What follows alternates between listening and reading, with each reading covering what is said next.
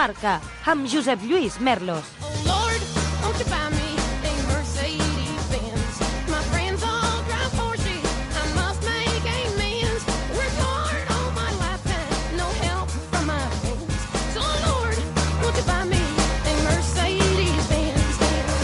Són les 7. Bona tarda, motoretes, i benvinguts una setmana més al Fórmula Marca, el programa de la ràdio dels esports dedicat a analitzar l'actualitat del món de les dues i les quatre rodes, que com sempre fan possible Jordi Vinyals, al control tècnic, a Maure Ferran, a la producció i redacció. Comencem amb la que ha estat, sens dubte, la notícia de la setmana. La xarxa de concessionaris d'automòbils Honda de Catalunya us ofereix la notícia de la setmana. I que no és altra que ahir diumenge acabava el Campionat Mundial de Motociclisme del 2019 i demà dimarts comença el del 2020. Com sabeu, dotzena victòria de l'any per Marc Márquez, que ha ampliat encara més el rècord de punts, ha acabat la temporada amb 420. El cap de setmana que hem sabut que Jorge Lorenzo deixava les motos, que penja el casc i que l'Àlex, el germà del Marc, el flamant campió mundial de Moto2, serà el seu company substituint justament el mallorquí a l'equip Repsol Honda. D'això en parlarem i molt a la nostra tertúlia d'avui, que comença dintre de pocs segons. I aquest cap de setmana, Gran Premi del Brasil, penúltima cursa de la temporada al Mundial de Fórmula 1. Victòria de Max Verstappen, acompanyat, atenció, de Pierre Gasly. Per tercera vegada en la història, un pilot de Toro Rosso pujava al podi i de Carlos Sainz, que amb el seu McLaren aconseguia de retruc després de diverses penalitzacions. Però això sí, amb una cursa extraordinària, remuntant des de l'última posició aquesta tercera plaça al primer podi de la seva trajectòria esportiva. Esperem que no sigui l'últim, en vindran molts més. N'estem convençuts. Aquests tres pilots classificats, Verstappen, Gasly i Sainz, monopolitzant el podi, signifiquen el podi més jove de la història de la Fórmula 1 que hi ha hagut fins a aquest moment. El pilot de Montesa Honda, Toni Bou, ha guanyat la primera cursa del Mundial 2020 de trial indoor que s'ha fet aquest cap de setmana a l'illa de la Reunió. Adam Raga i Jaime Busto han completat el podi. Aquest pròxim cap de setmana arriba la segona cita a la localitat francesa de Rennes. L'equip d'Estats Units ha guanyat els sis dies d'enduro que es van acabar dissabte a Portugal. La formació representant de la Federació Espanyola de Motociclisme va fer la tercera posició a la categoria júnior i la quarta al prestigiós trofeu, la categoria màxima. Josep Garcia va fer la segona posició a la classificació general individual i la primera a la categoria enduro EU. I en dones, l'equip espanyol va ocupar la cinquena posició. Bienvenido. Si quiere un Honda CRV, marque 1. Si quiere un Honda Jazz, marque 2. Si quiere un Honda HRV, marque 3. Y si quiere un Honda Civic, marque 4. No esperes más. Ahora tienes una gran selección de vehículos Honda de gerencia y kilómetro cero. Acércate a tu concesionario Honda y benefíciate de unas condiciones irrepetibles. Difícil elegir, imposible equivocarse. Si has decidit que la vida es viu millor sobre dues rodes, descobreix les Kawasaki Z650 i Ninja 650, la millor opció per moure't amb agilitat en el teu dia a dia i per treure el màxim partit a les teves estones d'oci en ruta. Caràcter urbà, personalitat pròpia. Configura la teva nova Kawasaki a www.kawasaki.es i recorda que porten l'assegurança de sèrie. Un, dos, tres, quatre. Seguir el teu instint abans de comptar fins a 10. Triar el camí que promet corbes, perquè la vida és allò que fas amb ella. Gaudeix del León Cupra 290 cavalls per 290 euros al mes. Amb 5 anys de garantia, manteniment i assistència i un any gratis d'assegurança a tot risc. Deixa de perseguir-lo. Jo sóc del RAC i quan se'm punxa la bici també els truco, perquè tinc assistència en bici sigui on sigui. I tu? Festa del RAC. Jo sóc del RAC i quan em poso malalt estant de viatge també els truco, perquè m'envien un metge a qualsevol lloc del món. I tu? Festa del RAC. RAC. I som per ajudar. Arriba una onada de fred a tota la península, amb temperatures sota zero, fortes ràfegues de vent i nevades intenses. En resum, avui serà un dia bonic. Tant se val el temps que fa quan condueixes un sub de Skoda. Emporta't ara un Kamiq des de 14.900 euros perquè qualsevol dia sigui un dia bonic. Oferta per unitats finançades amb Volkswagen Bank fins al 31 de desembre. Consulta condicions a skoda.es. diferència. Correcte! T'emportes un meravellós creuer per l'última setmana de novembre. Doncs em sembla que passo. Res farà que et perdis el Blue Friday de Ford. Del 20 al 29 de novembre, tota la gamma Ford a un preu únic, com el Ford K Plus 5 portes per 8.900 euros. Corre, perquè només n'hi ha 100 unitats. Finançat amb FCA Bank. Condicions a Ford.es. Xarxa Ford de Catalunya. No trobis a faltar continuar cantant les teves cançons favorites. O arreglar el món escoltant les teves tertúlies de ràdio. Continua entrant cada dia a la ciutat. Porta'ns el teu cotxe i emporta't un SEAT amb un descompte de fins a 6.400 euros. T'esperem a la xarxa de concessionaris SEAT de Catalunya. No saps el que és guanyar un campionat fins que el guanyes.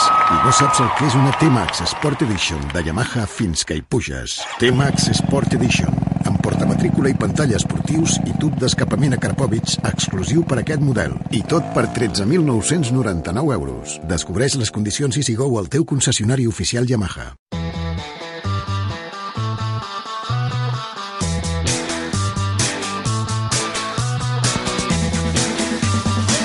Cafè del Paddock.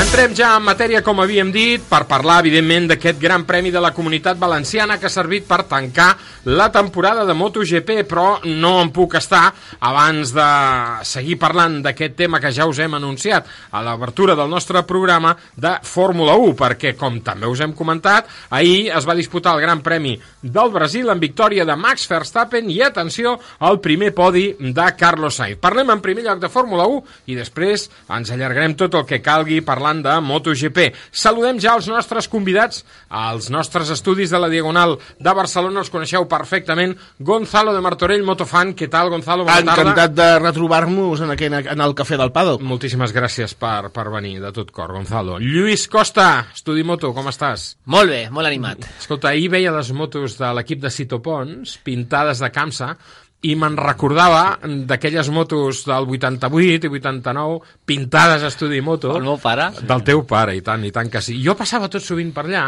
perquè feia una mica el puta i mirava què hi havia penjat a l'assecador, no? Sí. Perquè aleshores veia els sponsors nous sí, que hi sí, hauria sí, sí, perquè sí, sí. el Mundial es gestava a estudi moto. Ho feia tot el meu pare en aquella època. Ho feia Era tot. així. Eh? Als anys 80-90 s'ho menjava tot ell. I, bueno, era quan hi havia l'època de, de tabacalera, Sí. de, dels negocis de les begudes alcohòliques, hi havia caler, Sí. llavors els equips gastaven els diners Quins temps, amb, amb, amb, amb l'explicitat. Quins temps. I, que maco era, i que maco era quan totes anaven amb el dorsal de, de, De color I verd. tant, i tant. Sí. Eh? La, per cilindrada. El Sí, fons sí, sí. verd. cas de dos i mig era verd amb, amb els números blancs. Sí, 125 Era així. negre Correcte. i groc els de 500. Els de 500, sí senyor. I ens en anem a València, perquè a València tenim un grandíssim amic, que ens estimem molt, ell ho sap, i que fa dies que no parlem amb ell, malauradament. David Blai, com estàs? Bona vesprada. Perquè no vols trucar-me, Josep Lluís. Mira, ara t'emprenyaràs, perquè a més a més vaig estar a València aquests dies, o sigui que... Bueno, no passa res, ja ho tinc assumit i tu et perds i ja, ja saps la, la darrera vegada que vas estar aquí.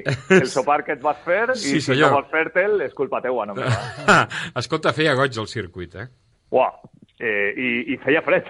Sí, massa, vull dir, massa. Vull dir que al final eh, no és com la València Mm. habitual perquè s'ha allargat a més una mica el calendari, però Mm. eh, tot i això la gent va estar sensacional i jo crec que eh, és un missatge també a Dorna, no? De, del que vol fer el circuit Ricardo Torme de la comunitat valenciana i no només anar alternant-s'hi a les properes temporades. Gonzalo Gobert, el director de, de Chest, va fer unes declaracions amb les quals jo estic completament d'acord. Deia, no m'imagino el Mundial acabant el mes de novembre a un altre indret que no sigui València. I té raó. Home, anem a veure. Eh, parlem de que ja, eh, hi feia fred, no? Però, però estem parlant de 10-12 graus. Mm. És de veres que València té una humitat molt forta, però València és una ciutat molt amable per la gent. Està augmentant la seva capacitat hotelera. Té pràcticament arribada des de tots els aeroports del món. Eh, fa molts anys ja que tanca el Mundial. S'ha convertit en una tradició. És un clàssic, sí. És que estem parlant de que no es jugava res ningú i, i hi havia ple absolut durant tot el cap de setmana. Jo crec que això s'ha de posar en valor, que després eh, les ofertes econòmiques estan moltes vegades en negoci per damunt de lo sentimental. Jo ho entenc, però és que València no ha fet res mal per deixar d'estar on està. Està clar. Fórmula 1, Gonzalo, primer podi de Carlos Sainz, estic molt content. Va fer una cursa extraordinària i, d'acord, el podi va venir per una sèrie de retruc de penalitzacions. Sí, però recordem que sortia últim. Sortia últim, Sí, sí, sortia sí. últim i va remuntar fins la quarta posició, que després va ser P3. Uh, cada vegada més sòlid, Carlos. Dona, esperem que tingui un bon cotxe aviat. Jo, mm. jo vull veure a Carlos eh, amb un bon cotxe. Ja hem vist el que és capaç de fer amb un cotxe mediocre. Mm. Doncs esperem que es confiï en ell i que se li doni un bon cotxe. I al final això, tots ho sabem, aquest negoci de què va, va de caler, va de diners, però, escolta, esperem a veure si algú hi aposta, sobretot perquè la propera temporada, amb la nova reglamentació, doncs encara que és un camí verge per tots, doncs home, jo crec que està clar que d'aquesta nova 2021, fornada... eh? 2021, 2021 sí. D'aquesta nova nova, nova fornada de gent que puja, jo crec que està clar que el Carlos és un d'aquells en els que tens que mirar-te més, amb, amb més atenció. I els de Ferrari? Tu no devies veure la cursa ahir, Lluïset? Devies estar tornant de, de València a aquella jo hora? sí, estava tornant de Xest mm. i, bueno, no, he vist que el Carlos ha fet podi, mm. uh, molt content per ell, conec també des de Xavalet, que corríem tant, amb l'Albert, amb el- meu germà, i tant que sí. i molt content. I, bueno, he vist avui també un, un Instagram del Lando Norris felicitant-lo. Mm. A mi Del m'agrada. Del que soc Fernando Alonso, del Fernando També, Alonso. sí? També. Fernando Alonso també la felicitat. Sí, sí. Doncs mira, tot el que sigui podi de pilots de- d'aquí, de, de casa, doncs eh, Està sempre clar. està bé. Eh, Blai, eh, quin ridícul, eh, Ferrari? No. Buah.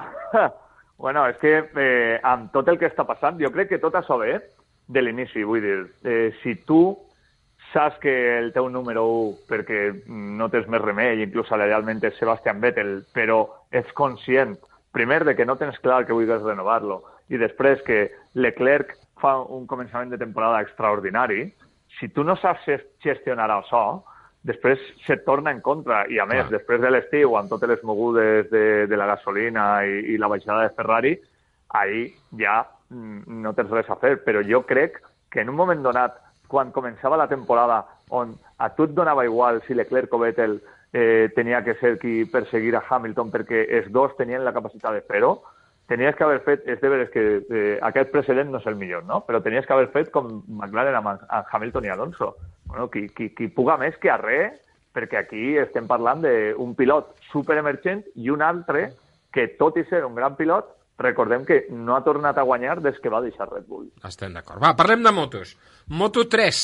Per mi, la millor cursa del dia. Com a cursa, va ser bestial. Ja fa temps bestial. que Moto3 és una de les categories més divertides. Dos I nanos perilloses, de 16 anys. i perilloses. Ah, això és el que anava a dir, Sí, també. sí. a mi l'any no m'ha acabat d'agradar. O sigui, la cursa d'ahir em va agradar, però l'any en global he vist masses animalades a Moto3 aquest any. Esteu d'acord o no? Sí, però és que és, norma, és, és normal. És dir, quan tu juntes a gent jove eh, que amb, amb ganes de destacar, per descomptat, amb ganes de destacar, amb, amb sang calenta i amb igualtat mecànica, és això, és veure eh, animalades. Jo crec, i repeteixo, que des de fa temps és el... Bueno, però la Rookies Cup, és que això que m'estàs dient, també també es dona a la Rookies Cup, i jo no veig aquests problemes a la Rookies Cup.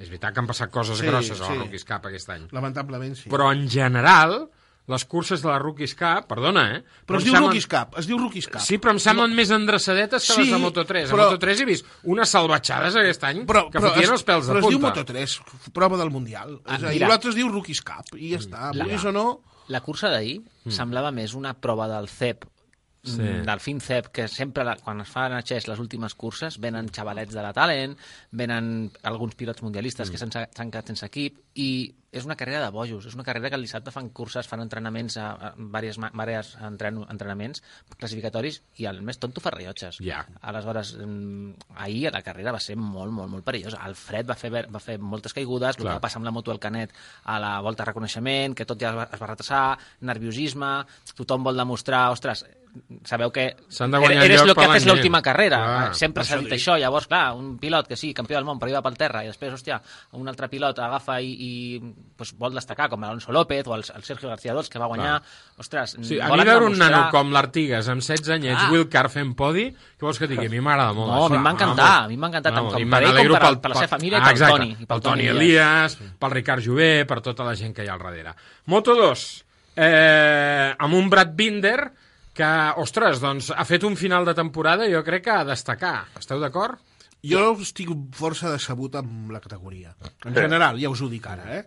Crec que Moto2, que va començar segurament com una bona idea, d'alguna manera doncs, ha estat mal desenvolupada o ha agafat un camí de mediocritat que a mi Estic molt d'acord amb tu, eh? m'ha decebut una mica. Mira, Veurem. dimecres vaig estar amb el Marc Márquez, vaig Sí. estar moltíssima estona amb ell a Baix a València, Sí. i el Marc em deia, a, a propòsit de Moto2, em deia, fixa't que Moto2 és una trituradora de campions. Sí. Diu, t'has donat compte la gran quantitat de pilots que després de Moto2 s'han volatitzat, s'han esfumat, han, han, els ha pulveritzat. Diu, Moto2, diu, no sé si t'hi has de quedar gaire estona, no sé si m'estava donant alguna clau pel seu germà, no? No, però, no, però, però- eh?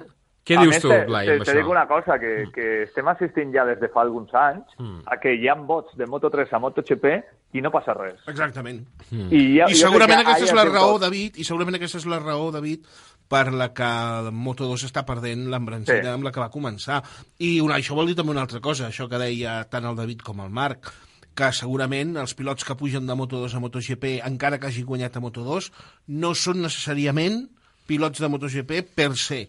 Ja. Per tant, compte, jo estic veient xavalets de, de, de Moto3, aquí veig més ànsies i més mans i més genètica a MotoGP segurament que molts de Moto2. Sí, però és que en aquesta vida, Lluiset, i tu que has estat pilot i del Mundial, hosti, si no vas a MotoGP sembla que siguis un desgraciat. Sí, bueno, recordeu-vos a, bueno, Jorge Martínez Espar, tota Perdona. la seva vida amb 80 i amb 125, Stefan Dolflinger. Sí. Eh, ostres, No, no, jo me'n i recordo, jo era un i nen, però tants i jo tants. vivia, perquè el meu pare veia les motos, era un cremat com jo, i jo era un nen i jo ho veia, i jo me'n recordo.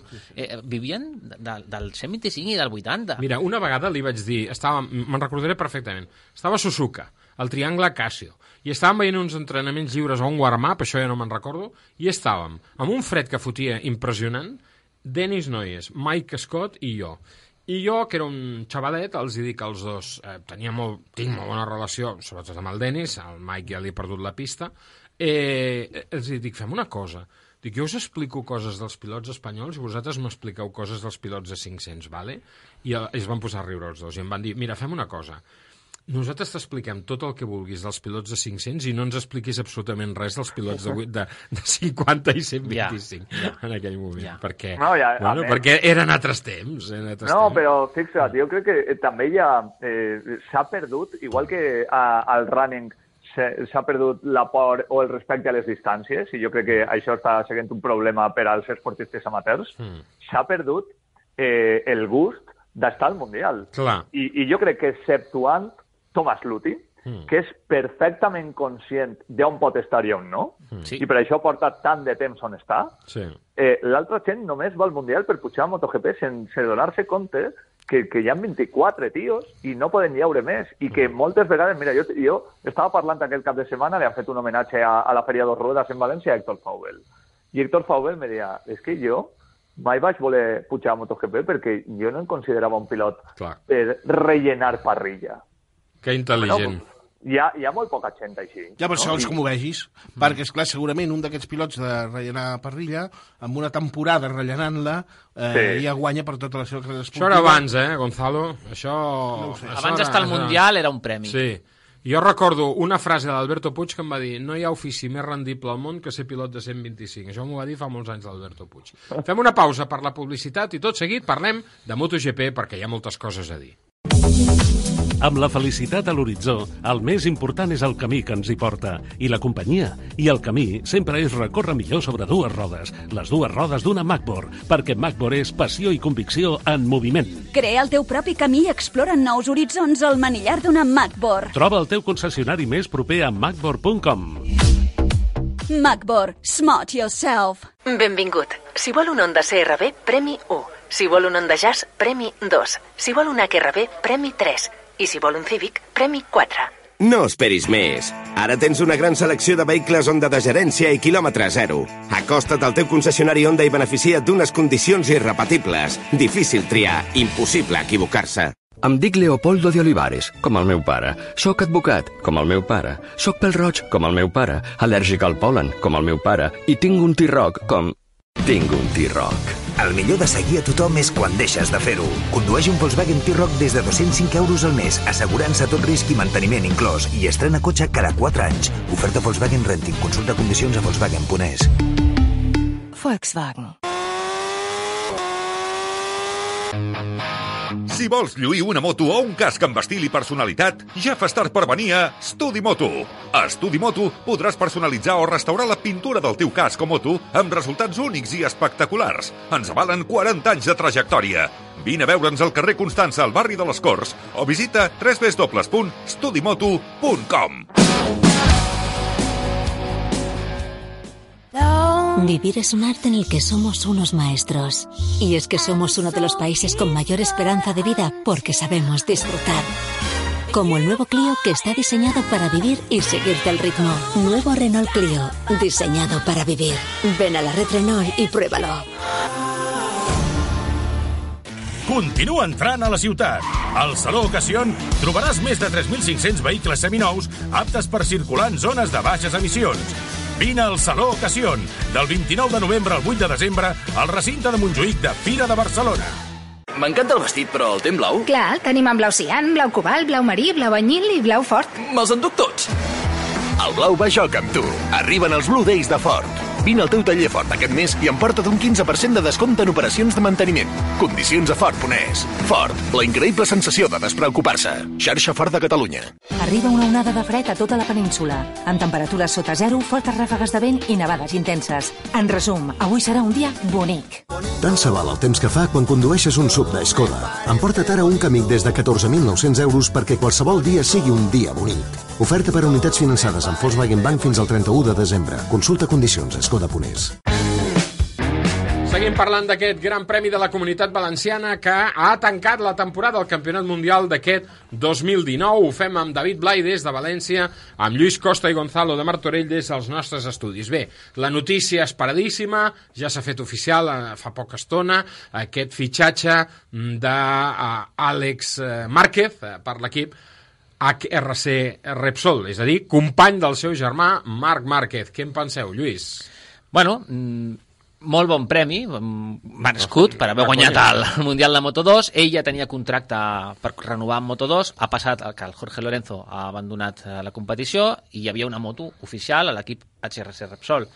I llavors estava, s'estava parlant del Johan Sarko o l'Àlex Márquez, i al final doncs, sembla ser que el germà, el germà de l'Àlex, del Marc, l'Àlex, per mèrits propis, doncs, ocuparà la moto.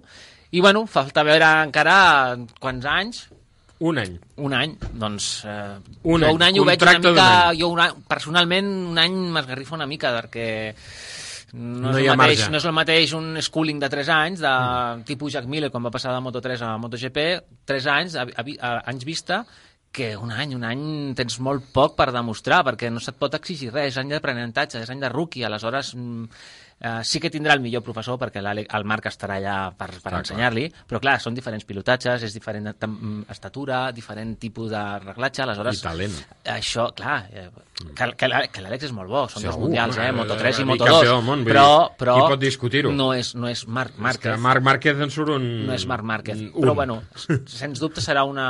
una publicitàriament serà brutal, perquè dos Està germans clar. a l'equip Repsol... O no, perquè, mira, eh, està, al final s'ha consumat, però eh, jo fins fa poc, i t'estic parlant de, fins fa 48 hores, a mi em consta que dins de l'equip hi havia dubtes. Hi havia dubtes per tres És motius. així. Primer, perquè no jo sabien- aquest matí encara ho posava en dubte. Sí, perquè hi havia tres coses que els hi feien por. La primera era el nivell real d'Àlex Márquez en una onda oficial de MotoGP. És a dir, si tu m'estiguessin parlant d'un Àlex Márquez, en una Suzuki, en una Yamaha, en una Ducati, amb tots els meus respectes, que són grandíssimes motos, però estem parlant de donar-li la, la moto, La moto més difícil la del moto més Mundial. difícil del Mundial. Segon, hi havia dubtes per veure en quina mesura afectaria la, a la competitivitat del Marc està corrent amb el seu germà. És a dir, fins a quin punt tallarà una miqueta si veu que pot, si pot ajudar Ja, ja t'ho contesto jo, perquè va ser justament amb aquesta conversa que us he dit abans, vaig fer aquesta pregunta, li vaig dir, Sí. escolta'm, uh, el dia que coincidiu a la pista... Us he de, us he de confessar una cosa. Mm. Aquesta conversa la vaig tenir el dimecres.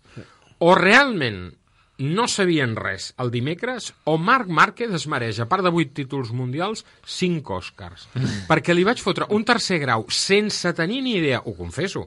Jo dimecres a la nit no tenia ni idea de la possibilitat d'Àlex Márquez mm, a MotoGP ni tan sols tenia clar que Jorge tenia clar que Jorge es retirava, però no tenia clar que ho anunciés l'endemà. Me'n vaig enterar el dijous al matí. I pel que vaig veure amb la reacció de Marc Márquez a les meves preguntes, crec, crec que ell no ho tenia clar. I quan dic ell, Emili Alzamora, que també vaig estar amb ell, i el mateix Àlex Márquez, amb el qual també hi vaig estar.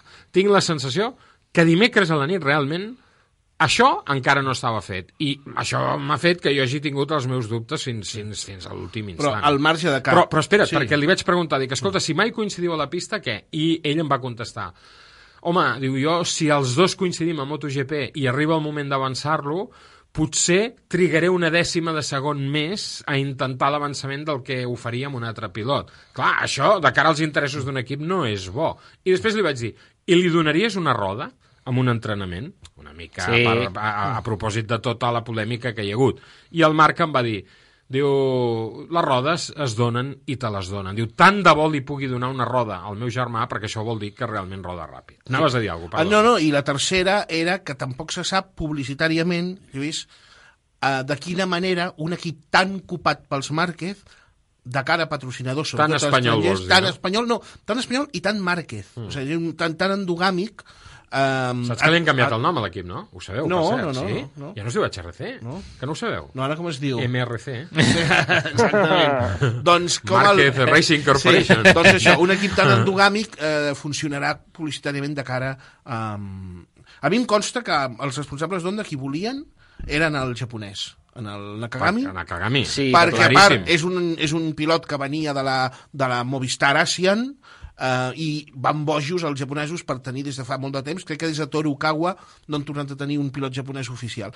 Ara, bueno, repeteixo, Márquez mana molt, tant de bo surti bé, per l'Àlex que s'ho mereix, però jo realment trobo que és una aposta força arriscada. jo crec, jo crec Que, que firmant-lo un any han fet una doble jugada magnífica. Tu creus que és bo? Jo, jo crec que és bo per a Honda, eh, per, per dos raons. La primera, eh, la segmentació publicitària pot fer que algú vulgui unir-se al Team Márquez, per dir-ho d'alguna manera, Mhm. i sàpiga que no té els calés suficients per arribar al Marc, però que va tindre una remanència prou important si va sponsoritzar Àlex. Perquè vas a tindre visibilitat i va estar prop de Marc, el que eh, amb ninguna altra circumstància tu podries fer-ho. Això per una part de pasta. I per l'altra part, Honda el que està fent és me vaig assegurar este tio un any a veure si surt bé o no, si surt bé ja el tinc, i si no surt bé, jo sempre podré dir que és que eh, no val la pena tindre aquests problemes que ja esteu contant vosaltres al meu box. I llavors, ahir puc tirar per el xapo que en teoria és el que vull que al 100%. I jo crec que és una jugada bona d'Onda, però no sé si és una jugada tan bona d'Àlex que no sé si ha sopesat el tema d'estar un any en una moto en la que fa molt de temps que ningú va bé, més que el seu germà. Estic, estic completament d'acord amb el que apunta el David Blai. I l'altre gran tema del cap de setmana, que ens ha entristit moltíssim, evidentment, el que dèiem, la retirada de Jorge Lorenzo, que jo crec que justament a tots els que estem aquí ens uneix moltes coses, perquè hem, hem, hem estat Molt i, som, d'afecte. i tenim molt afecte pel, pel Jorge, no? Sí. Bueno, la història de... Hi ha un refrany castellà que diu entre todas la mataron y ella sola se murió. Aquí Mm. podríem dir entre todos lo retiraron y él solo se marchó. No? Per què? Doncs perquè hi ha una història mm, més enllà dels resultats esportius. Està clar que en el Jorge el retiren els seus resultats. Això està clar, no? Però també és cert que Honda no ha tingut amb ell la paciència que va tenir Dani Pedrosa, per exemple. Perquè quan fitxen a, a Jorge Lorenzo, saben perfectament a qui estan fitxant. Saben molt bé que Marc Márquez és un pilot de rodeo i que, eh, i que ell és un pilot de... Fino estilista. De, de, de, de, de concurso de saltos. Uh -huh. Tots dos van a cavall, però no té res a veure. I li donen en el Lorenzo un potro de rodeo esperant que el porti elegantment d'una valla a una altra valla. I això és impossible. La dura realitat és que Honda mai va voler que Jorge Lorenzo estigués en aquell equip, mai va creure en el projecte Jorge Lorenzo i tots sabíem perfectament a Honda que allò acabaria malament. Jo vaig estar a la presentació de l'equip a Madrid, en aquella estona, en aquell moment jo vivia a, a Madrid. I fora de micro veies, sí, ja ho veurem, complicat, ja veurem com acaba, no veies l'entusiasme de quan fitxes un pilot que dius, escolta, anirem a per totes, mai es va confiar en Jorge Lorenzo. I també és veritat que Jorge tampoc es va casar per amor. El Jorge venia després de que, de que venia a contracor de Ducati, ell havia intentat tornar a Yamaha, Yamaha li va dir que no, i ell, doncs, per matxada es baixa el sou i fitxa per Honda, que tampoc en aquell moment tenien cap alternativa. I segurament que ara fitxin Àlex Márquez, perquè hi ha una alternativa, és el que explica que el Jorge volgut marxar. Jo vaig parlar amb ell fa poc. Ell estava absolutament disposat i convençut a seguir una temporada més, a fer una pretemporada completa ben feta i després deixar-ho. Però està clar que eh, tant Alberto Puig com Carmelo Espeleta li han ensenyat la porta. I ho dic amb certa pena, els aprecio molt a tots tres, però jo no recordo mai, mai, excepte en aquest cas, que Carmelo hagi sortit en uns mitjans dient a lo mejor Jorge tiene que plantearse su futuro. No recordo que ho hagi fet amb Dani, no recordo que ho estigui fent amb Valentino Rossi, que recordem, per molt mite que sigui, els resultats que està fent, i no recordo que ho hagi fet amb cap pilot. Per què amb Jorge Lorenzo sí? Per què hi havia tanta pressa a retirar Jorge Lorenzo? Doncs segurament el fitxatge d'Àlex Márquez ens ho explica. a mi el que el, a veure, em sí, sorprèn... Blai, Blai, digues. Sí, perdona, a mi el que em sorprèn és que eh, des de Jorge Lorenzo ningú ha plantat cara a Márquez i no hi ha més que veure eh, la cursa d'ahir. I, I tu estàs, no, no vaig a dir que estàs devaluant el teu producte, però per molt que Quartararo hagi sigut un rookie brutal, eh, no ha aconseguit guanyar Márquez, Valentino, ja ho esteu dient, no va quedar a l'aire, ara veurem el que fa Alex, Jack Miller encara li falta rodatge, eh, el segon escaló no està, de moment, per guanyar el de Cervera, i la gran realitat és que l'únic tio que en condicions podria donar-li una mica més de punch al campionat de MotoGP és ell. Sí, però tu has dit, en condicions. En Clar, condicions. Bueno, les condicions les ha de tenir ell, però també li les han de donar. Lluís. Bueno, personalment, eh, jo no sé tantes intimitats com el Gonzalo, perquè jo miro més la part... eh, Jorge i jo havíem corregut junts amb la Copa Aprilia, érem rivals, però després em dono compte de que hòstia, aquest tio és bo, aquest tio, aquest tio arribarà lluny. Aleshores, mm, jo hi vaig estar amb ell, ens vam abraçar, em vaig despedir, li vaig enviar un WhatsApp el, el dijous per la nit i li va agradar molt, vaig estar amb el seu pare, i des d'inici de temporada, això que deia el Gonzalo, m'ha agradat quan ho has dit, perquè jo me'n recordo les rodes de premsa d'estar allà davant a Jerez, a Mugello, totes les curses que he anat, i quan corria amb Yamaha o amb Ducati quan estava guanyant, tenia la mirada... Del tigre, aquell deia. Sí, però tenia la mirada de... mm, demà guanyo, saps? O sigui, ho tinc clar. I des de que ha fitxat per Honda l'he vist amb la mirada perduda. L'he vist amb la mirada com dubtós. Sí, però és que ell no creia i l'equip tampoc. Aquest és el problema. Eh, no diré el nom, però fa cosa d'un any aproximadament, per raons de salut, com sabeu, vaig estar una mica apartat de la circulació. I estant a l'hospital em va venir a veure algú molt vinculat a tota aquesta història i em va dir, com ho veus? Dic, tu em preguntes a mi com ho veig? Doncs ho veig d'aquesta manera. No, no, no, no, no em vaig equivocar gaire. I la previsió de qui feia el com ho veus ha estat eh, la que s'ha complert finalment. Senyors, seguiríem parlant perquè el tema és apassionant. Recordem que demà el Campionat Mundial es posa en marxa. Hi haurà moviment en el box de l'equip eh, Repsol Honda. Demà tindrem l'oportunitat de veure en acció no a Àlex Márquez, sinó a Bradel, i segurament l'Àlex ja serà demà passat, a la segona jornada. Veurem quin temps farà a València demà passat, Blai. Quines previsions hi ha? Va, avui fa fred a la Sí, mateixa, sí. però estem més o menys a la mateixa temperatura que al Gran Premi. O sigui que Doncs- van a tindre que, que calfar moltes pneumàtics. Doncs eh, això serà a tenir en compte, evidentment. I debutar amb una MotoGP tan complicada com és la Honda amb la pista freda, Déu-n'hi-do, déu nhi déu Senyors, moltíssimes gràcies Vinga. als tres. Gràcies a tots. Us estimo Un plaer. No saps el que és guanyar un campionat fins que el guanyes.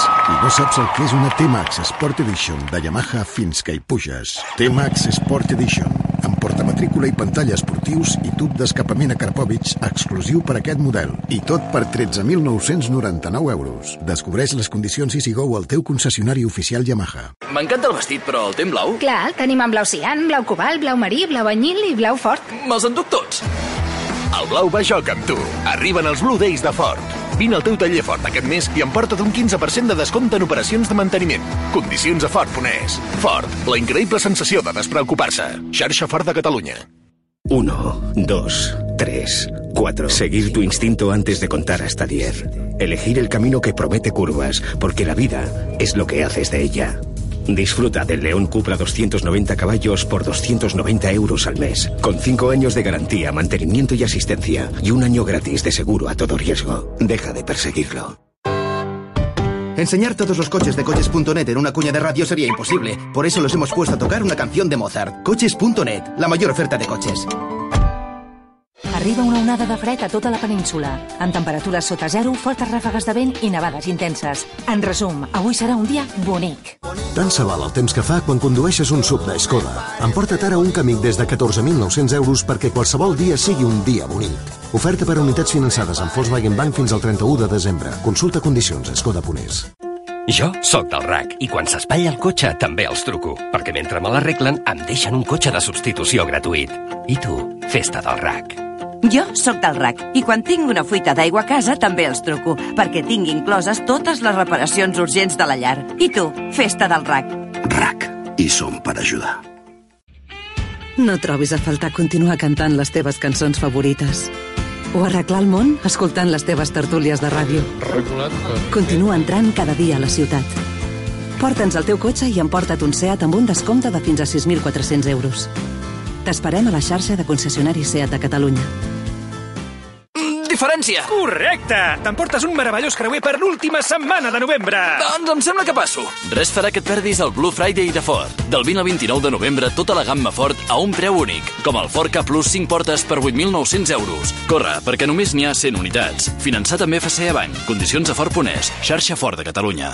Em dic Leopoldo de Olivares, com el meu pare. Soc advocat, com el meu pare. Soc pel roig, com el meu pare. Al·lèrgic al polen, com el meu pare. I tinc un T-Roc, com... Tinc un T-Roc. El millor de seguir a tothom és quan deixes de fer-ho. Condueix un Volkswagen T-Roc des de 205 euros al mes, assegurant-se tot risc i manteniment inclòs, i estrena cotxe cada 4 anys. Oferta Volkswagen Renting. Consulta condicions a Volkswagen.es.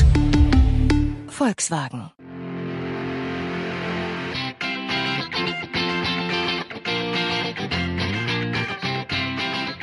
La guantera.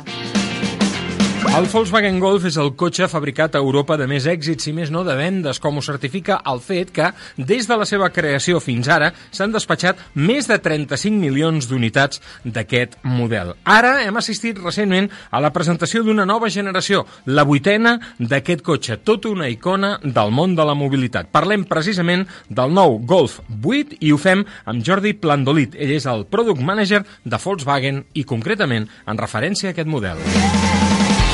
Señor Plandolit, buena tarde, buenas tardes. Muy buenas tardes. ¿Este es el golf más avanzado de la historia? Completamente. Al final, en cada serie que vamos lanzando, cada golf representa una nueva evolución y este, la octava generación, no es más que la democratización de la última tecnología, una democratización que nos da acceso a esta, de esta tecnología a todo el mundo. Cuando Volkswagen creó hace muchos años el Beetle, aquel coche se presentaba como el coche del pueblo, un coche asequible a todo el mundo. De alguna forma, extrapolando los tiempos, ahora asistimos a un propósito parecido, pero con toda la tecnología que hay actualmente de por medio, claro. Exacto, tú mismo lo decías, el Beetle fue el coche del pueblo y el Golf lo que hace es dar la tecnología de una manera accesible a todo el mundo. Eso es lo que representa cada una de las generaciones de este Golf. Ahora tenemos más versiones electrificadas que nunca. Ya teníamos un Golf C en las anteriores generaciones, pero ahora hay muchas más opciones en este sentido. Exacto. De hecho, tenemos cinco nuevas motorizaciones tres microhíbridas que llevarán un sistema eléctrico de 48 voltios que van a ayudar a un motor TSI y dos motorizaciones híbridas enchufables, una de 204 caballos y otra de 245. Señor López Plandolit, este coche es más conectado también y sobre todo más previsor que nunca. Tiene una cierta capacidad de anticipación a las situaciones del tráfico. Exacto. Pensemos que este coche es totalmente renovado a nivel de tecnología. Es previsor, tiene un sistema que se llama Car2X, que lo que hace es comunicarse con otros coches que tienen el mismo sistema. Y si, por ejemplo, nuestro coche detecta que hay un accidente delante, avisará inmediatamente a los coches que vienen por detrás. ¿Por qué este coche es más intuitivo? O al menos lo presentan ustedes así. Bueno, porque es totalmente digital, estamos empezando a prescindir de los controles manuales y además no es solo intuitivo en cuanto a la digitalización, también es un avance en cuanto a la conducción autónoma. Pensemos, por ejemplo, que ahora tenemos sistemas como el Travel Assist que solamente apoyando una mano en el volante hará que el coche vaya girando solo en, en, caso que sea posible. Hemos hablado de motores híbridos, pero evidentemente no hay que perder de vista el mundo de los motores térmicos. Ahora, con motores tanto en gasolina como en diésel mucho más eficientes. ¿Cómo se ha conseguido esto? Exacto, sobre todo en el caso de los diésel, donde tenemos un doble catalizador que lo que hace es reducir las emisiones NOx hasta en un 80% y en el caso de consumo diésel hasta en un 17%. Si nos referimos al diseño, el nuevo Golf no cambia tanto, al menos ver, externamente. Es verdad que el Golf generación a generación no va siendo una revolución tanto a nivel exterior, va siendo una, digamos, una, un avance progresivo, pero la revolución sobre todo se da en el interior. Al final un golf es un golf. Y es verdad que exteriormente no cambia tanto, pero en el interior veréis que es completamente nuevo. Y precisamente con una idea, para que la vida sea mucho más fácil para el usuario de este coche. Exacto. Por eso mismo cada uno de los detalles que se ha pensado ha sido para hacer la vida más fácil al usuario, que todo sea más intuitivo, más digital, al igual que lo es la vida del usuario fuera del coche. Este coche se pelea precisamente en el segmento del mercado donde las hostilidades son mayores, eh, pero sin embargo se vuelve a confirmar como la referencia en el segmento. Al final es verdad, eh, cada vez vemos más lanzamientos, nuevos subs, pero el Golf sigue marcando año a año su terreno y sus ventas no para más que crecer. De hecho, es uno de los coches más deseados del mercado. Me gustaría hablar de algunos detalles, como por ejemplo el sistema de iluminación a través de LEDs. Exacto. De hecho, tenemos un sistema que es IQ Light, que tiene una luz Matrix donde tenemos 22 pequeñas lucecitas dentro de cada faro ya que, y hace que la, la iluminación esté completamente optimizada. Además, con estos faros vamos a tener los intermitentes dinámicos, tanto delante como detrás. Con este coche, si me dejo la llave, no hay problema, mientras no me olvide del móvil, claro. Exacto, y es que una de las nuevas características del nuevo Golf es que vamos a tener llave digital, es decir, si tienes tu móvil, podrás abrir el coche. Y además, algunas funciones pueden ser solicitadas a pedido, en función de la necesidad que tengamos de ellas. Exacto, hay funciones que serán actualizables, es decir, en el momento que tú compres el coche igual no las tienes, pero más adelante decides que pueden resultar interesantes, como por ejemplo tener navegación.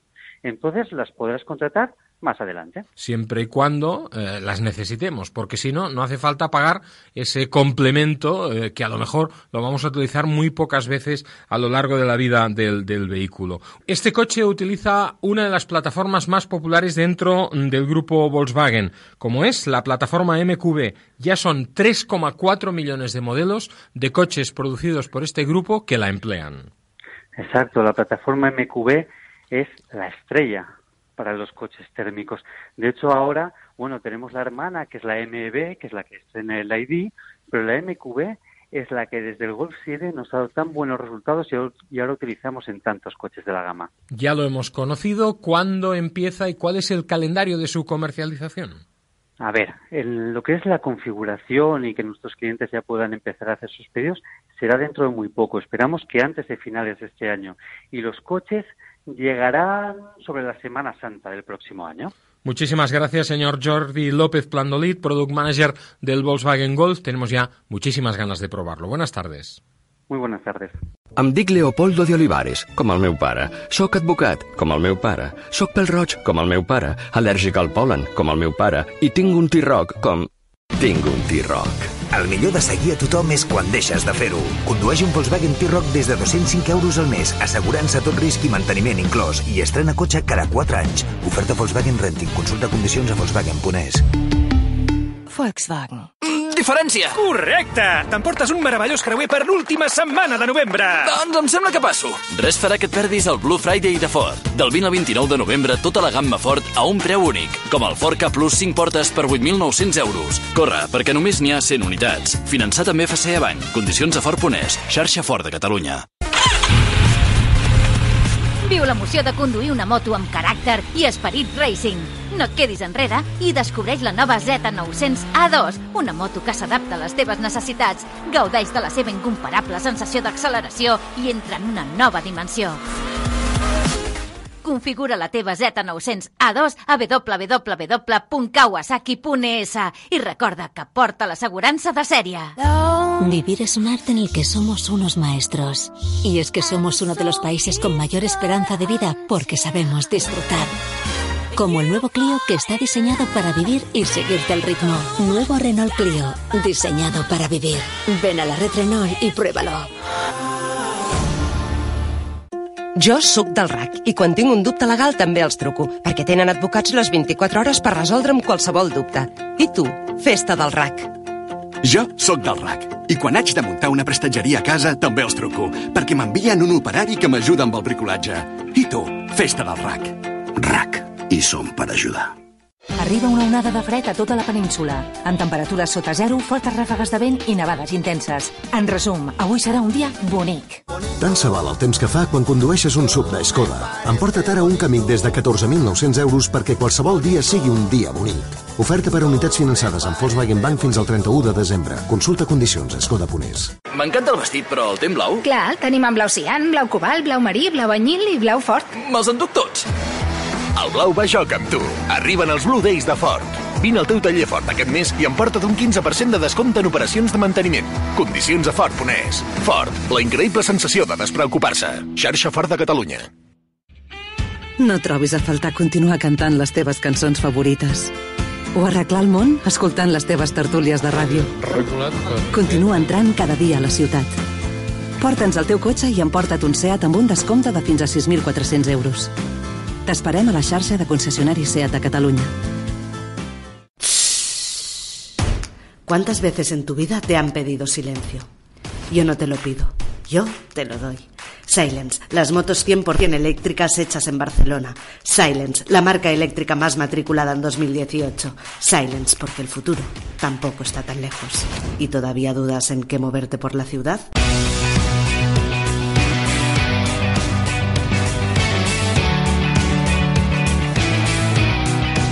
El Mercat. Demà dimarts comença a Barcelona una nova edició del congrés conegut com Smart City. Ja sabeu, aquesta mostra que serveix per reflexionar com han de ser les ciutats del futur i en la qual s'aborden diferents aspectes. Entre ells, un dels fonamentals és la mobilitat. I si parlem de mobilitat, òbviament, en els temps que toquen hem de parlar de mobilitat elèctrica. D'això justament del que volem parlar avui amb la Inés Jaén. Ella és la directora de màrqueting de Silence, la marca catalana número 1 de motos elèctriques i que ja ens acompanya avui als nostres estudis de la Diagonal de Barcelona. Inés, gràcies per acompanyar-nos. Bona Gràcies tarda i a- benvinguda. Gràcies a vosaltres, molt bona tarda, Josep Lluís. I doncs bé, estic aquí per comentar-vos una miqueta com està el mercat de la moto elèctrica, de la mobilitat elèctrica, i, i veure cap a on anem, no? Smart City, per vosaltres és fonamental, tan crucial, que, per exemple, vosaltres heu prioritzat com a Silence, com a marca de motos elèctriques, està a la Smart City en lloc de, per exemple, estar a l'EGMA de Milà, que es va fer fa uns dies i que és considerat per tot el sector del vehicle de dues rodes com el punt de referència. No? I, en canvi, no heu anat a Itàlia, l'any passat sí que hi veu ser, però aquest any heu optat per estar a la Smart City. És una decisió estratègica, entenc. Correcte. Uh, Silence som una companyia de mobilitat i Smart City és uh, la fira, el congrés més important a nivell de, de ciutats intel·ligents, no? Mhm. I aquí presentem el nostre nou model S02 per les empreses, que porta una bateria extraïble eh, de la mateixa manera que els altres models que tenim de la marca, i presentarem la, la, el programa pilot de les bateries de les estacions de bateries de Barcelona. És a dir, eh, farem que sigui molt més accessible encara la mobilitat elèctrica. Més fàcil, vaja. Més fàcil, correcte. Tu podràs, eh, donarem l'opció de comprar el vehicle sense la bateria Mm. i fer l'intercanvi de bateries, amb la qual cosa estem facilitant, d'una banda estem baixant el preu de- de- d'adquisició del vehicle i d'altra banda doncs facilitem no, aquesta càrrega amb, amb l'intercanvi. Cada vegada que vaig a un saló tecnològic, com pot ser l'Smart City o com pugui ser, per exemple, el Mobile, me n'adono que cada vegada són més salons de l'automòbil i de la moto eh, que el propi saló de l'automòbil o que el saló de la moto. Cada vegada eh, els vehicles de dues o de quatre rodes tenen més presència en aquests salons tecnològics com l'Smart City o, com deia, com el Mobile. Escolta, com està actualment la mobilitat elèctrica en l'àmbit de dues rodes a Espanya i a Europa? Quin és el comportament del mercat? Doncs el mercat està creixent de manera exponencial, cada any eh, es duplica eh, la, la, el nombre de matriculacions. Perquè et facis una idea, el mercat europeu de motos elèctriques està al voltant de les 8.000 motos a l'any. Aquí a Espanya estem al voltant de les 4.000 motos a l'any, ara aquí al 2019, i podem dir que Espanya és el primer país en el rànquing. Sí, m'estàs dient que Espanya es ven la meitat de motos elèctriques de tota Europa? Correcte. Ostres, aquesta dada és molt bona, eh? I d'aquesta, de les dades es- de- d'Espanya, de les 4.000 motos, el 80% de la quota de mercat és de Silence, és, és pròpia. I ara et diré per què. Eh, D'una banda, eh, el mercat ha anat creixent de la mà del B2B, és a dir, de companyies, de Mhm. companyies de delivery, de companyies de- d'administració pública. i Grans corporacions. Grans corporacions. Des de l'any passat s'han incorporat noves empreses de motosharing. Per exemple, a Barcelona hi ha diverses empreses de motosharing de compartir d'ús compartit de les Vosaltres motos. teniu l'acord amb Acciona, concretament? Per exemple, nosaltres tenim diversos clients, un d'ells és Acciona, que està present a tot Espanya i ara ha començat a, a fora Europa, i d'altres companyies de, de motosharing. Eh, Aquest és un punt molt important. I les empreses han obert el mercat al particular, diguéssim. No? Ara estem en, en una segona fase de, de, del mercat de la moto elèctrica, en què ja obrim el mercat al particular amb una, amb una moto amb prestacions equivalents a, la, a un scooter 125 de benzina. Qui compra una moto elèctrica?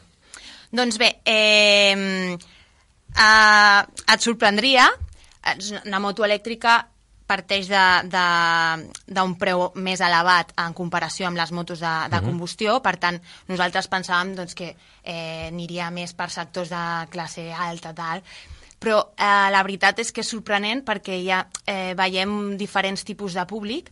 Veiem un públic early adopter, que és el primer que està a Mhm. l'última de les tecnologies. Pensa que les motos són totalment connectades, són motos intel·ligents. Per això, en aquestes fires, cada vegada hi ha més mobilitat, no? Eh, després veiem un altre, un altre públic que, és, eh, que està conscienciat, eh, té un, un, els hàbits eh, de vida saludables, no? que és més lifestyle, Més que és healthy, eh? més healthy, que es Mm. preocupa de, de, no? del, del dia a dia. Que, que, que...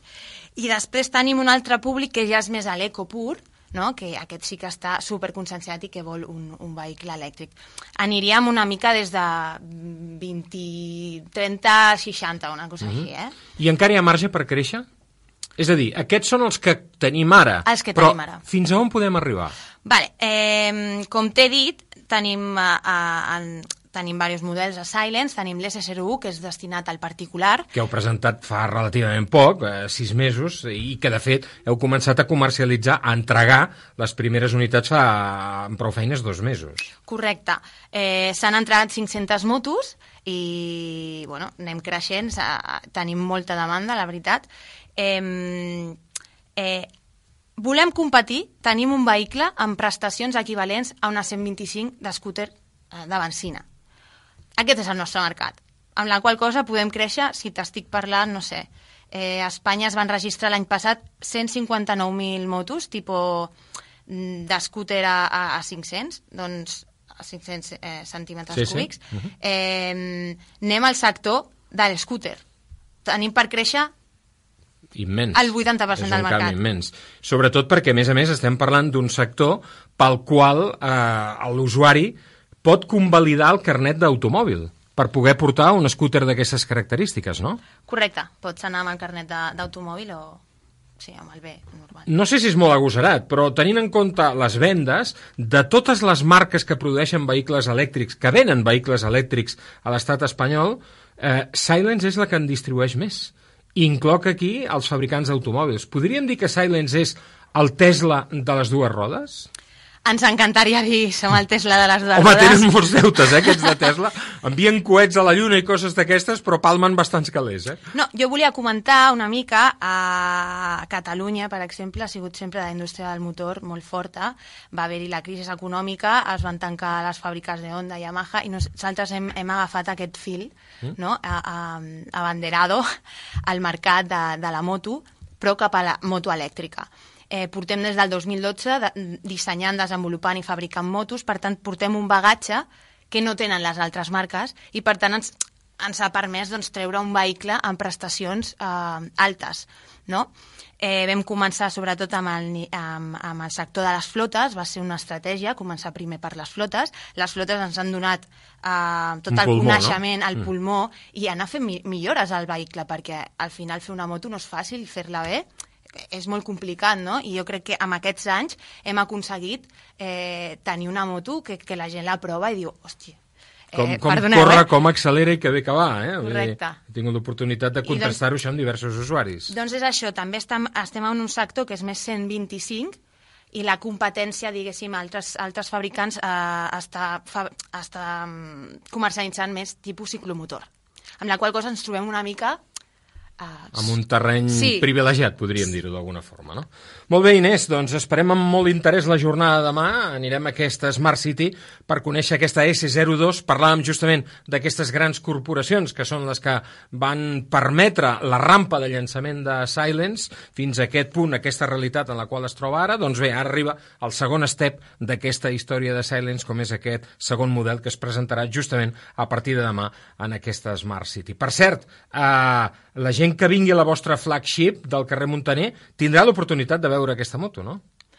Eh, per suposat, a partir de l'Smart City tindrem a la, a la flagship store de, de carrer Montaner una S02 nova que incorporarà a el sistema de bateria extraïble tan novedós. Tenim la patent d'aquest sistema eh, i tots els nostres models, tant la S01 com la S02, S02 es podran, es podran veure a la flagship. Doncs us recomanem que hi aneu, ja sabeu, carrer Montaner, cantonada, amb diagonal a sota de l'hotel President, més cèntric impossible. Inés, gràcies per acompanyar-nos. Molta sort eh, per aquest nou producte i que vagi bé la Smart City. Moltíssimes gràcies a vosaltres. Bona tarda. ¿Cuántas veces en tu vida te han pedido silencio? Yo no te lo pido, yo te lo doy. Silence, las motos 100% eléctricas hechas en Barcelona. Silence, la marca eléctrica más matriculada en 2018. Silence, porque el futuro tampoco está tan lejos. ¿Y todavía dudas en qué moverte por la ciudad? M'encanta el vestit, però el té en blau? Clar, el tenim en blau cian, blau cobalt, blau marí, blau anyil i blau fort. Me'ls enduc tots. El blau va a joc amb tu. Arriben els Blue Days de Ford. Vine al teu taller Ford aquest mes i emporta't un 15% de descompte en operacions de manteniment. Condicions a Ford.es. Ford, la increïble sensació de despreocupar-se. Xarxa Ford de Catalunya. Arriba una onada de fred a tota la península, amb temperatures sota zero, fortes ràfegues de vent i nevades intenses. En resum, avui serà un dia bonic. Tant se val el temps que fa quan condueixes un sub de Skoda. Emporta't ara un Kamiq des de 14.900 euros perquè qualsevol dia sigui un dia bonic. Oferta per a unitats finançades amb Volkswagen Bank fins al 31 de desembre. Consulta condicions a skoda.es. Esperit d'explorador? Compromès amb el medi ambient? Passió per les dues rodes? Busques un vehicle únic? Si la teva resposta ha sigut sí a totes les preguntes, a la teva vida hi falta un scooter new. L'scooter elèctric intel·ligent connectat al teu mòbil amb un disseny innovador i amb màxima autonomia. Vine a conèixer l'scooter new i entra a formar part de la nova generació d'exploradors urbans. Troba el teu distribuïdor autoritzat a new.com. 1, 2, 3, 4. Seguir tu instinto antes de contar hasta 10. Elegir el camino que promete curvas, porque la vida es lo que haces de ella. Disfruta del León Cupra 290 caballos por 290 euros al mes, con 5 años de garantía, mantenimiento y asistencia, y un año gratis de seguro a todo riesgo. Deja de perseguirlo. Continua entrant a la ciutat. Al Saló Ocasion trobaràs més de 3.500 vehicles seminous aptes per circular en zones de baixes emissions. Vine al Saló Ocasion, del 29 de novembre al 8 de desembre, al recinte de Montjuïc de Fira de Barcelona. Bienvenido. Si quiere un Honda CRV, marque 1. Si quiere un Honda Jazz, marque 2. Si quiere un Honda HRV, marque 3. Y si quiere un Honda Civic, marque 4. No esperes más. Ahora tienes una gran selección de vehículos Honda de gerencia y kilómetro cero. Acércate a tu concesionario Honda y benefíciate de unas condiciones irrepetibles. Difícil elegir, imposible equivocarse. El teu terreny és la ciutat? Busques el teu millor aliat per al dia a dia? Doncs el que busques és un scooter SIM. Perquè SIM té la gamma més completa, la millor relació qualitat-preu, amb les últimes innovacions per fer més còmoda la conducció, fiabilitat i força amb 5 anys de garantia. Vine a provar el teu nou scooter a la xarxa de concessionaris SIM. Em dic Leopoldo de Olivares, com el meu pare. Soc advocat, com el meu pare. Soc pel roig, com el meu pare. Al·lèrgic al pol·len, com el meu pare. I tinc un T-Roc, com... Tinc un T-Roc. El millor de seguir a tothom és quan deixes de fer-ho. Condueix un Volkswagen T-Roc des de 205 euros al mes, assegurant-se tot risc i manteniment inclòs, i estrena cotxe cada 4 anys. Oferta Volkswagen Renting. Consulta condicions a Volkswagen.es. Volkswagen. Diferència! Correcte! T'emportes un meravellós creuer per l'última setmana de novembre! Doncs em sembla que passo. Res farà que et perdis el Blue Friday de Ford. Del 20 al 29 de novembre, tota la gamma Ford a un preu únic, com el Ford K Plus 5 portes per 8.900 euros. Corre, perquè només n'hi ha 100 unitats. Finançat amb FCA Bank. Condicions a Ford.es. Xarxa Ford de Catalunya. No trobis a faltar continuar cantant les teves cançons favorites. O arreglar el món escoltant les teves tertúlies de ràdio. Continua entrant cada dia a la ciutat. Porta'ns el teu cotxe i emporta't un SEAT amb un descompte de fins a 6.400 euros. T'esperem a la xarxa de concessionaris SEAT de Catalunya. Un final del Fórmula Marca d'avui. Tornem dilluns vinent, com sempre, a partir de dos quarts de vuit de la tarda. Abans, però, recordeu aquest dissabte una cita ineludible al Palau Sant Jordi amb la 21a edició del Supercross i Freestyle Internacional de Barcelona. No us ho perdeu, allà us esperen els grans especialistes del freestyle, com ara Tom Pagès. Fins aleshores, fins dilluns vinent, gràcies per acompanyar-nos. Adéu-siau! No help.